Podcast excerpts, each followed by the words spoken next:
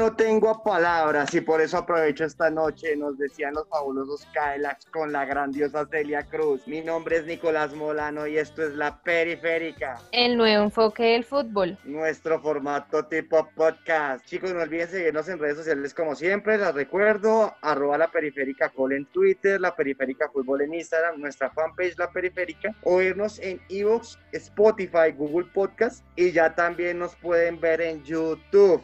Y hoy en la periférica queremos pensar que Black Matters, sí, le vamos a hacer un homenaje a Chadwick Boseman, sí, porque él fue el que nos unió siempre en su gran película y aquí tenemos la representación perfecta. Y quiero comenzar con no es otra que la amada Nakia, que no es otra que la que siempre lo acompañó, la que siempre estuvo detrás de él, la que lo hizo el rey de Wakanda. Y qué mejor representación que la famosa y la queridísima Jennifer Rodríguez. Hola Nicola, a todos mis compañeros de la mesa. Espero hayan pasado un muy buen fin de semana. Para mí es un placer estar en la periférica. Y con el rey siempre iba a su mano derecha. Y qué mejor mano derecha que una mujer tan fuerte como Coye. Y aquí en la periférica, qué mujer es más fuerte que la queridísima Katherine Buitrago. ¿Cómo estás, Kate? Hola Nico, ¿cómo vas? Un saludo especial para los que están en la mesa y para nuestra audiencia. Y la juventud divino tesoro, aquella que le gusta ser científica y que se la pasaba con la tecnología. Sino la otra de Churi, la hermanita del rey de Wakanda. Y aquí la representa la queridísima Heidi Puentes. Hola Heidi, ¿cómo vas? Buenas noches, Nico. Buenas noches a todos los de la mesa. Un gusto, un placer estar nuevamente hoy con ustedes. De penúltimo, su amigo, el mejor amigo, ese que perdió el camino y lo volvió a encontrar. Si no hablo de otro que Wakabi. Y aquí en la periférica lo presenta y lo representa Alejandro González. Hola Alejo, ¿cómo vas? Chicos, oyentes, muy buenas noches. Es un placer estar con ustedes nuevamente en la periférica. Por último, la familia. Siempre con él, aunque tuvieran diferentes motivos para pelear, le enseñó a crecer al rey. No habló que su queridísimo primo, Eric el Mongo, y aquí lo representa el queridísimo Jonathan Barrera. Hola amigos de la periférica, ¿cómo están? Muy buenas noches, buenos días, buenas tardes. Bueno, te presento pues primero que todo las condolencias para la familia de nuestra gran Pantera Negra y contarte un poquito de la canción Vasos Vacíos, esa canción que unió el rock y la salsa en una sola canción. La gran Celia Cruz lo lanzó para darse a conocer en esos tiempos ochenteros donde el rock era el boom y la reina de la salsa quiso hacer algo nuevo, algo novedoso y lanzaron esta canción sota llamada Vasos Vacíos al lado de los fabulosos Cadillac. Bienvenidos nuevamente a la periférica. Y muy bienvenidos sean todos nuestros oyentes. El día de hoy queremos hablarles del capítulo que se firma en la Conmebol. Queremos hablarles y explicarles. Y para eso tengo a la queridísima Jennifer que nos hable qué pasó hoy en estas latitudes del mundo. Mientras que en gran parte de Europa el fútbol ya tuvo un regreso, pues pese a la pandemia, en Sudamérica se trabaja para conseguir y está cada vez más cerca. La Colmebol ha acordado con la FIFA la fecha de inicio de las eliminatorias para el Mundial de Qatar 2022, que será en octubre y no en septiembre como se había previsto. Tras una reunión del Consejo de Fútbol de la Confederación Sudamericana de Fútbol, se acordó con la entidad que regula el fútbol mundial, la FIFA, que se aplaza un mes los partidos programados. Pues ya les conté que primero inicialmente era el marzo, después pasó a septiembre y ahora está para octubre. También la Colmebol solicitó una fecha para enero del 2022, pero ustedes se preguntarán para qué esa fecha. El Consejo de la Colmebol solicitó esta fecha para incluir una ventana internacional en enero de 2022 con la finalidad de culminar los clasificatorios sudamericanas en marzo de 2022. La Colmebol trabaja para garantizar la reanudación de las actividades sin riesgo de contagio pues para sus jugadores. Recordemos pues los que lo que ya les había dicho que pues ha tenido como muchas piedras en el camino porque pues por todo lo que se presentó por el coronavirus no se ha podido como declarar una fecha, una fecha estable. En caso, chicos, dicen que ahora es en octubre, pero en caso de que no se pueda hacer por X o Y razón, se iniciaría en 2021 con un calendario apretado por las competencias de los clubes y la Copa América. Conmebol ya no jugaría 18 fechas para la clasificación, sino que dividiría los equipos en dos grupos de cinco selecciones. Así las cosas, se jugaría 8 fechas por grupo y al mundial clasificarían los dos primeros de cada zona, mientras los terceros juegan en puntaje para elegir el representante de la Colmeor. Ese formato ya se había utilizado en las eliminatorias, ¿no? Hay que recordarle a nuestros oyentes. Y de hecho a Colombia le fue muy bien Sí. cuando jugó ese formato. Recordemos esa gran goleada 5 a 0 contra Argentina.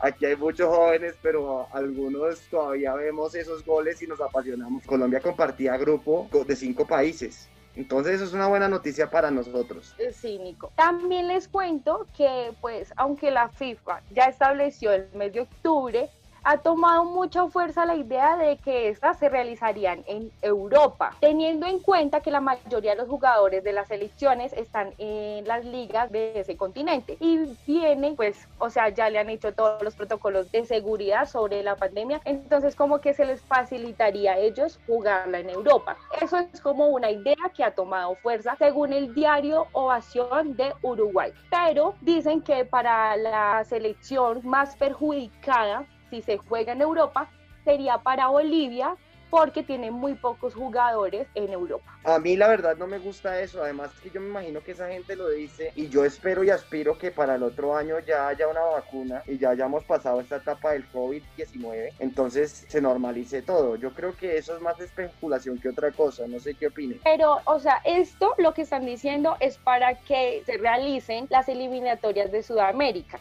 Sí, a mí Algo- la verdad me parece es una cosa de merchandising. Yo lo que haría de, si yo fuera, obviamente no tengo ningún derecho en Conmebol, es tratar de postergar las eliminatorias. Recordemos que nosotros, gracias a Dios, tenemos tres años para hacer las eliminatorias de, de Sudamérica para el Mundial del 2022. Entonces tendríamos el 2021 completico para hacerlas. No Pero me Nico, lo que pasa, Pero en el lo que 2021 pasa, se juega la Copa América, ¿no? sí, se juega la Copa América. Además de eso, contamos ¿Otra? con que sí, la, la Copa América de este año, la de Colombia y la de La que Argentina. no se jugó este año, Colombia-Argentina 2020, Ay, o que va sea, aplazada para el 2021. Sudamérica tiene dos Copas América y un Mundial ahora, ¿no? O sea, yo Pero recuerda que- La Copa América era Brasil. Recuerda que la Eurocopa también está aplazada y pues por eso fue que se puso esa fecha de Copa América, para ponerlo en pie a la par de la Eurocopa. A mí no me gusta el tema de que hayan era dos Copas Américas. Me perdonan, pero soy más nostálgico. Hay que darle más, más presencia a nuestra querida Copa ¿Cómo América así siendo solo Copas una. Américas? Explícame eso que no entiendo. Claro, Alejo, es que me parece, no sé, yo nunca he estado de acuerdo con que haya un mundial, luego haya una Copa América y luego una segunda Copa América. Eso pasó únicamente en la Centenario. No, ahorita no te acuerdas, actual campeón es Brasil, Alejo. Sí, la Copa pero, América o que sea, se hizo en Brasil. se, pero se volvió a jugar porque se quiso hacer el emparejamiento con la, con la Eurocopa. Pero se juega esta y se vuelve a disputar dentro de cuatro años. Esperaremos, ya llevamos cuántas Copas América en dos mundiales. Pero sí, Nico, es por eso, para poner a la par de la Eurocopa. O sea, no es que se esté Para que jugando porque sí. Para que se juegue en el mismo lapso de tiempo y que no Para que afecte, lo- digamos, la convocatoria de los clubes. Sí, pero Sí. eso ya lo había hecho Estados Unidos, ¿no? Pero es que se fue para la conmemoración. América, cuando, No, lo que Nico, Alejo, pero es cuando que fue para la conmemoración de los 100 años. Es que O eso sea, fue una para la- cosa es para una la cosa. Copa Centenario. Sí. Sí, obvio. Esa, es- esa Copa Centenario se hace para igualar calendarios. No, no. No, señor, La que- fue Con la que se iguala calendarios con la que se jugaba este año. La. Centenario era porque se celebraban los 100 años de la Copa América, de la creación de la Copa América. El caso es que llevamos cuatro Copas Américas y solo un Mundial. Sí, no sé si eso esté bien, pero bueno. Bueno, pasamos, dejamos el tema de la Conmebol y nos vamos directo a Di Mayor. ¿Qué les parece si con la queridísima Heidi Puentes obtenemos información a ver qué pasó en Colombia? Muy bien, Nico. Bueno, pues les cuento rápidamente que el presidente de la DIMAYOR confirmó la fecha de regreso de la liga con el partido entre Cali versus Millonario. El presidente de la DIMAYOR, Fernando Jaramillo, dio a conocer la fecha del primer partido con el que regresará la Liga Betplay. El fútbol profesional colombiano, suspendido desde hace cinco meses por la pandemia, volverá a disputarse el 8 de septiembre, obviamente con todas las normas de bioseguridad. Esto quiere decir que se va a jugar con estadios vacíos y pues a la par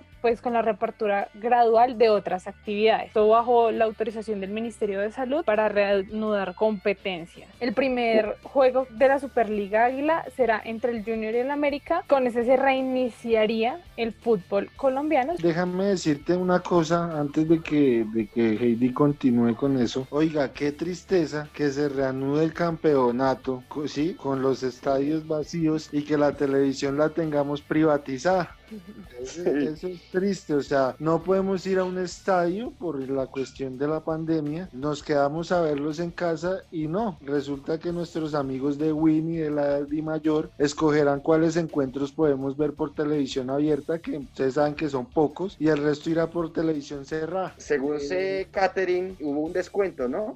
Hubo un descuento, ya no va a valer 29.900, sino que ahora va a valer 20.900. Sí, Nico, eh, van a haber descuentos tanto para mm, televisión como para la plataforma online. Pero es una Nosotros tristeza. Eso es una tristeza, o sea, de verdad que te venden una señal de un canal televisivo en 20 mil pesos y no es HD, sino la señal normal. Sí, y ese sí, es sí. el gran es- descuento que ellos dan. No, pues gracias. Sí. Ahí complementamos el dato de Katie. Ya están estipuladas las fechas para el regreso del fútbol colombiano con la Superliga. El primer encuentro se disputará el 8 de septiembre en el Romelio Martínez entre Junior y América a las 7 y 30 pm con la señal de Winmas. Heidicita, ¿qué más nos tienes de Di Mayor además de ese comienzo? Bueno, el presidente de la DIMAYOR, Fernando Jaramillo, habló de una entrevista eh, donde habló del regreso del fútbol colombiano y dio a conocer dos fechas de los primeros partidos que se jugarían. También sería entre Cali versus Millonarios, que se jugaría el 13 de septiembre, y Pasto versus Tolima, que sería el 14. Pues es decir, que el fútbol colombiano regresa al juego en- entre el Cali versus Millonario y Pasto versus Tolima, que estaban aplazados y muy factiblemente el fin de semana del 19 de septiembre se retome la Liga Betplay con la fecha número 9 donde quedó suspendido el campeonato. O sea que se va a cabe- el campeonato, ¿sí, Jonathan? Sí, 13 y 14 los partidos aplazados que acaba de decir eh, Heidi y el 16 al 19 se retornaba la liga desde la fecha 9 en la cual quedó. Se continúa el todos contra todos, cada uno es de su casa y clasifican los ocho primeros y van a cuadrangulares finales. La liguilla con dos eliminados por cupo a Sudamericana, es decir, que los ocho eliminados van a jugar una liguilla para ver quién va a la Liga Sudamericana. Esto se supone que tiene que ir hasta el 20 de diciembre. Ok, y que yo sí oí el ministro de Salud diciendo que ya los protocolos estaban habilitados. A mí me parece que es una ganancia que se haga cada equipo juegue con su estadio y su localidad, ¿no? Sí, claro, y igual lo que decíamos ahorita de la parte de Winmas es solo para cumplir la parte de, de protocolo que se tiene ya firmado y consensuado con, con el patrocinador que es Win, ¿no? Entonces, pues como no tenemos liga, no tenemos el estadio, no tenemos hinchada en estadio, entonces esto pues tiene que llevar sí o sí a los patrocinadores a buscar cómo reponer ese dinero que, que le están dando a los equipos para mantenerse en, el, en la liga. Pues lastimosamente tiene que entrar la plata por algún lado, ¿no? Bueno chicos, entonces con esto, ¿qué les parece si vamos a un break? Nuestro primer break, vamos a lavarnos las manos como dice el presidente y ya volvemos con más. Solo me importa mi mujer.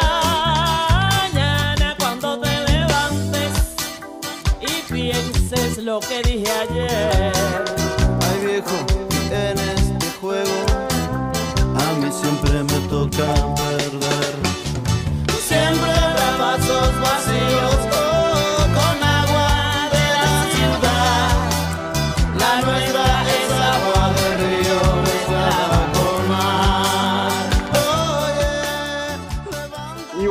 Otra vez. ¿Se lavaron las manos amigos? Obvio, Bobby. Claro que sí, Nico. Obvio sí. Recordarle a nuestros oyentes seguirnos en redes sociales, arroba la periférica col en Twitter, la periférica fútbol en Instagram, nuestra fanpage La Periférica, escucharnos en Evox, Spotify, Google Podcast y vernos en YouTube.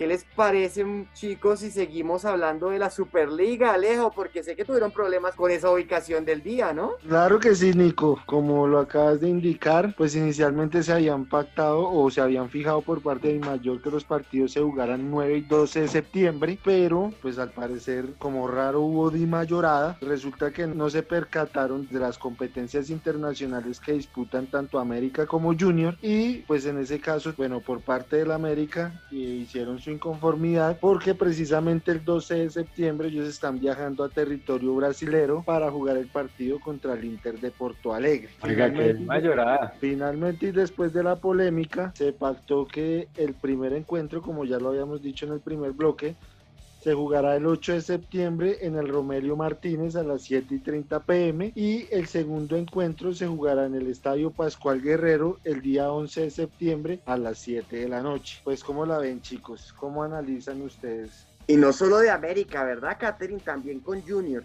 porque creo que Junior también tenía otro partido. Sí, Nico, al parecer, pues Di Mayor con sus temas de planeación, ¿no? Suma la estructuración. Pero pues ya se pudo resolver todo, gracias a Dios. Eso es positivo para el fútbol, flaco, pero esta de mayorada me parece que es común, es algo normal. Debemos de estar agradecidos que hoy el ministro de Salud salió a decir que ya estaban los protocolos listos y que todos los equipos de la liga cuentan con sus protocolos. Y eso que creímos que con la llegada de Jaramillo iba a cambiar esto, pero vemos que aún, aún estamos patinando sobre las cosas, ¿no? Todos están detrás de la misma mermelada. Todos están detrás de la misma mermelada y para la muestra, esa nueva Superliga, Superliguilla por dos cupos. Déjame darte un dato rápidamente. El equipo americano nos falta dar el dato del América y Kate nos tiene una información del Junior, así rápido. Bueno, sabemos que, que América de cara a este reinicio de campeonatos de tanto como internacionales como en el campo nacional se enfrentará con las bajas de, en su,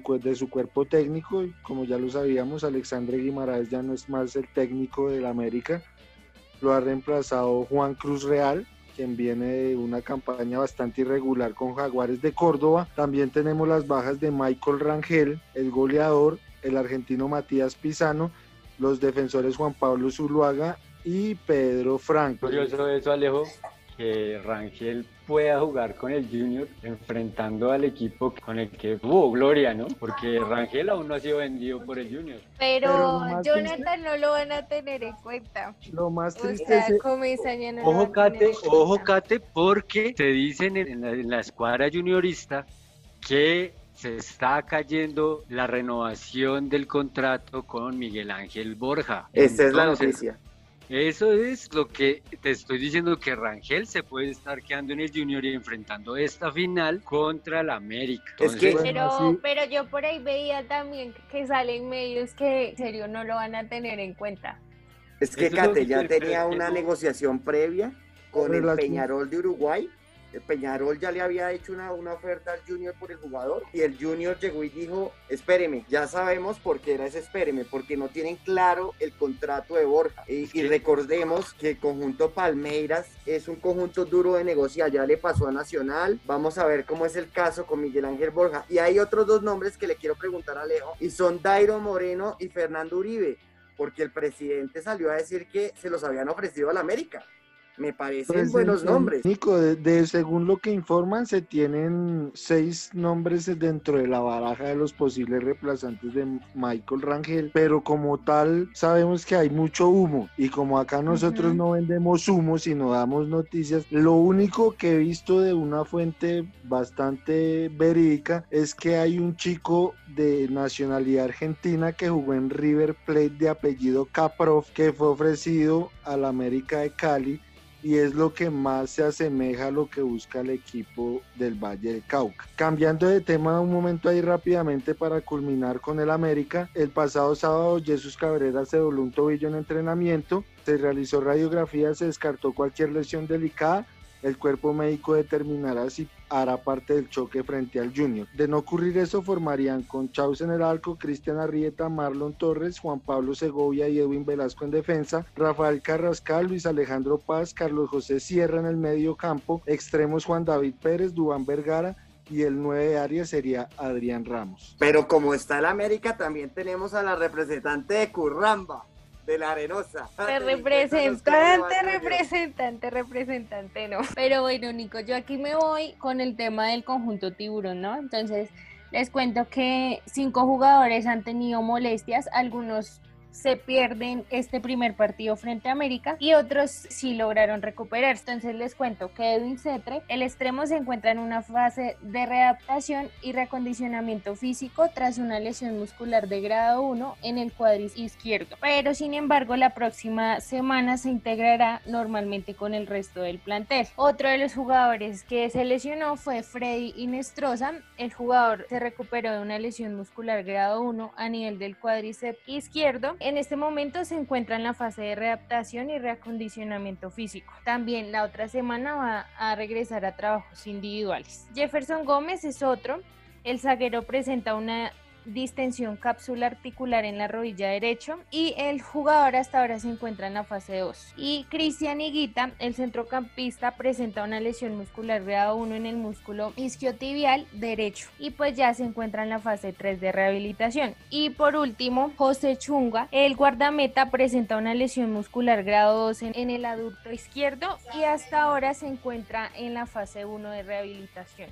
Entonces, Todos lesionados. Sí, son cinco, cinco los jugadores, sin embargo vemos avance que tres de ellos podrían enfrentarse ahorita a América, porque ya se están reincorporando en los entrenamientos pues con el equipo y los entrenamientos individuales. Y Nico, ya para cerrar pues lo de la Superliga, como una opinión aquí, me parece bueno que se juegue antes de la Libertadores, ¿no? Pues los técnicos y nosotros como hinchas, como espectadores, podemos ver cómo se encuentran en cuanto a rendimiento los jugadores, ¿no? Y claramente más para nosotros los hinchas americanos veremos qué estrategias y qué modelo de juego va a utilizar nuestro director técnico tras la salida de varios jugadores de peso. Dime, pero es que pero es que nosotros estamos en, desve- en desventaja. Nosotros, Total. de Bolivia y Total, los Argentina, equipos somos los únicos tres países que no tenemos manejo de fútbol, no tenemos fútbol. América va a llegar a enfrentar a un Inter de Porto Alegre que lleva más de 15 partidos jugados. o sea, esto es irónico. O sea, ¿cómo vamos a tener una buena presentación o pedirle o exigirle a la América que haga una buena presentación cuando el Inter viene de hacer 15 partidos? O sea, es una vaina absurda. Venezuela está jugando, Ecuador ya empezó, Perú igual, Chile ya empezaron, solo estamos quedados, y Colombia, ¿cómo va? Es- quedó como en el último país en empezar. O sea, empezamos Eso la es verdad, y más o no- menos, más o menos estamos hablando que de ocho días que nos separan de la Libertadores. O sea, yo entiendo el punto, y pues lastimosamente por las malas decisiones, podemos llamarlo así también, Pero de mayor, no también la falta de aprobación. Cate. Cate, es que no son malas decisiones. Lastimosamente, el pic de la pandemia aún no es clara. En este momento contamos con datos que son irracionales. O sea, en este momento esos datos que nos da Presidencia y nos da Secretaría de Salud y nos da Ministerio de Salud son datos que se tienen que multiplicar por 10 para saber quién de verdad estamos contagiados. En este momento, los datos que nos dan, si tú lo multiplicas por 10, estaríamos entre 3 y 4 millones de personas contagiadas. Entonces, los datos no nos dan para poder empezar un fútbol de calidad y con seguridad para los, los jugadores. Obviamente estamos patinando sobre algo que no sabemos y pues nos atrasó todo. Eso lo veremos, Jonathan, con los resultados. Seguimos nosotros nos en nuestra... eh, sí, los resultados son los que nos van a decir si estuvo bien o no. Seguimos con nuestra sección favorita, los daticos periféricos. Y quiero comenzar por la hermosa Jennifer. Jennifer, ¿qué datos nos traes hoy? Bueno chicos, yo les cuento el récord en sanciones. En Alemania 2006, el partido Portugal-Holanda marcó un nuevo récord a ser el partido con mayor número de tarjetas. Tuvo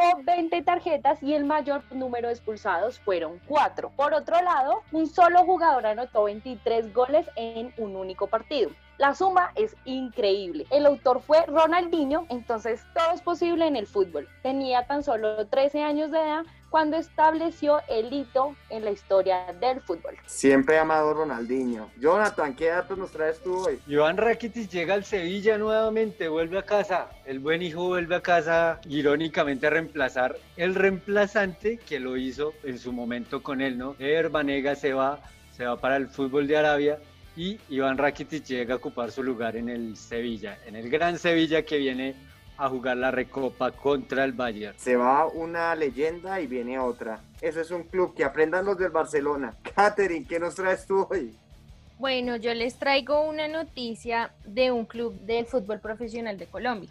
Les cuento que días atrás se presentó una caravana de por parte de los hinchas del Deportivo Independiente Medellín, cerca de las oficinas, ¿no? Entonces, donde se evidenciaron actos vandálicos. El martes primero de septiembre se llevó a cabo una reunión entre hinchas y el presidente Jairo Vélez, en los cuales ahora en redes sociales está circulando un, un video donde Jairo Vélez estaba, mejor dicho, alzando la voz, se levantó de la mesa y todo súper bravo, por decirlo así, pues por todo lo que pasó, ¿no? Entonces, incluso tuvieron que intervenir las autoridades. Medellín, pues como la reunión no pudo finalizar de una buena forma, entonces Medellín tiene pactada otra reunión con los hinchas, esta vez con la barra Resistencia Norte, el próximo sábado 5 de septiembre, desde las 3 de la tarde, en las que estarían convocados Aldo Bobadilla, el mayor accionista del equipo que es Raúl Giraldo y otros directivos. Pues hasta el momento sigue programada pues, la reunión y lo que pasa es que aquí los hinchas están pidiendo que Raúl Giraldo venda pues las acciones que tienen en Medellín. Qué bonita forma de comenzar a ser presidente de un club, ¿no? Pero parece que todo él es que es presidente no comienza con el pie derecho. Por último, mi querido Alejandro, ¿qué nos traes hoy? Bueno chicos, la noticia que les traigo es que Juan Pablo el Indio Ramírez pasó su carta de renuncia al Club Atlético Bucaramanga, recordando así que su pase pertenece a Atlético Nacional, ¿no? Horas después trascendió que Oscar Upegui afirmó que el club no aceptó la renuncia del futbolista, ya que los motivos no son claros. El Indio tiene contrato vigente hasta diciembre y no dio razones claras al directivo de por qué quiere abandonar el club. Bueno, pues por lo tanto el Paisa deberá arreglar su situación con Bucaramanga en los próximos días y así definir su futuro cercano. En caso de irse, el Indio habrá jugado tan solo 20 minutos en el empate a uno frente al Junior el día 7 de marzo. Un jugador que tiene mucho talento, pero está muy mal asesorado. Ojalá llegue a algún equipo porque no tiene minutos en Nacional, luego vas a, Bucaramanga y solo juegas 20 minutos, algo está pasando mal en ti. Ya no tiene que ver con el técnico ni con tu equipo. ¿Qué les parece, chicos, si pasamos a celebrar y festejar la hegemonía del Olympique de León? Sí, el equipo que consiguió su quinta orejona. Catherine, cuéntanos por qué. Claro que cómo. sí, Nico.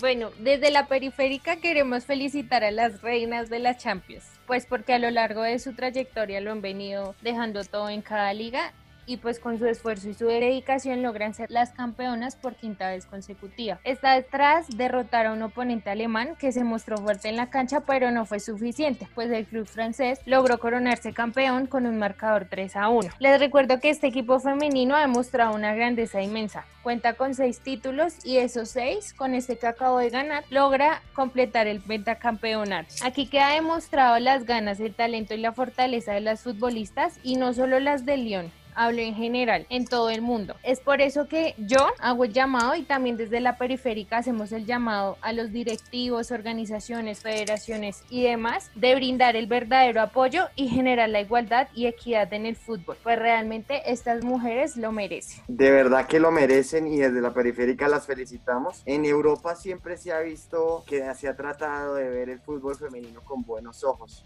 En todo sentido, ¿no? ¿Y qué les parece si nos quedamos en Europa para hablar de las eliminatorias de las selecciones europeas? Como tocamos en el primer bloque, Jonathan, creo que este es un tema a debatir porque ellos tienen Eurocopa. Bueno, en este momento la Eurocopa está también iniciando, están iniciando ya trabajos competitivos las selecciones y espera de empezar unas pruebas PCRs y pues concentrando, ya vimos a Gareth Bale con Gales, ya vimos a Mbappé con Francia, ya hemos visto varios jugadores que se encuentran con sus selecciones para enfrentar esta nueva etapa eliminatoria para Qatar 2022. Este es un tema álgido porque nosotros desde la periférica que patrocinamos el fútbol gracias al COVID, eh, vemos que los horarios en el mundo están aplazados, los calendarios futbolísticos se han visto afectados y creemos que Europa nos va a ayudar mucho, sobre todo a Sudamérica a la Comedor, para ver qué vamos a hacer, ¿no? Para escoger la mejor manera de clasificar a los torneos importantes de fútbol. Yo, hablando de un torneo importante, quiero dirigirme a otra que nos decía Jonathan, y es que tenemos que hablar de la Recopa Europea, que me dicen que ya tiene fecha, ¿verdad, Heidi? Sí, señor. Bueno, les cuento que el partido que enfrenta el campeón de la Champions League ante el campeón de la Europa League está pautado para el jueves 24 de septiembre. Bueno, pues con la reorganización de los torneos no ha sido muy fácil pues para todo el mundo como lo decías, la pandemia pues ha afectado muchísimo, muchísimo el fútbol pero pues ya se, ya se va a retomar. Se trata pues de la 45 edición. El campeón anterior fue el Liverpool, el último campeón. Se trata de la 45 edición, siendo el Liverpool el último campeón tras vencer por penales al Chelsea.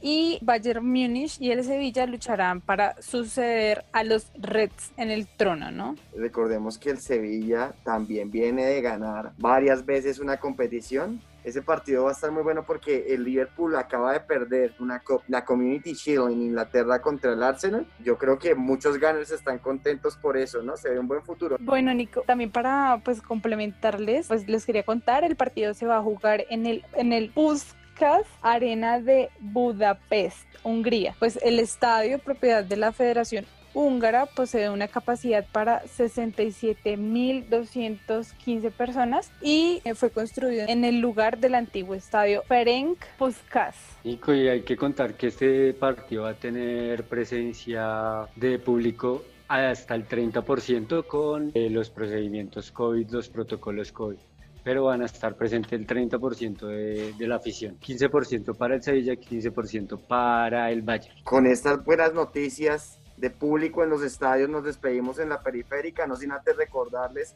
que nos sigan en redes sociales, arroba la periférica col en Twitter, la periférica fútbol en Instagram, nuestra fanpage la periférica, escucharnos en Evox, Spotify, Google Podcast y vernos en YouTube. Y a todos los invitamos a que nos sigan en nuestras redes sociales para que estén a la vanguardia de lo que ocurre en el mundo del fútbol. Y por qué no, que nos hagan llegar sus opiniones acerca del tema del día. Si quieren que hablemos de algún tema, no duden en escribirnos. Chao, chao. De nuestra parte eso fue todo y gracias por estar con nosotros. Nos vemos en la próxima. Chao, chicos. Chao. Chicos, feliz noche. Gracias por tanto. Perdón por tan poco. Chao a todos mis amigos de la periférica. Que tengan un muy buen día. Chao, chao. Chicos y oyentes, que mi Dios los bendiga y chao. Levanta los brazos, mujer. Oh.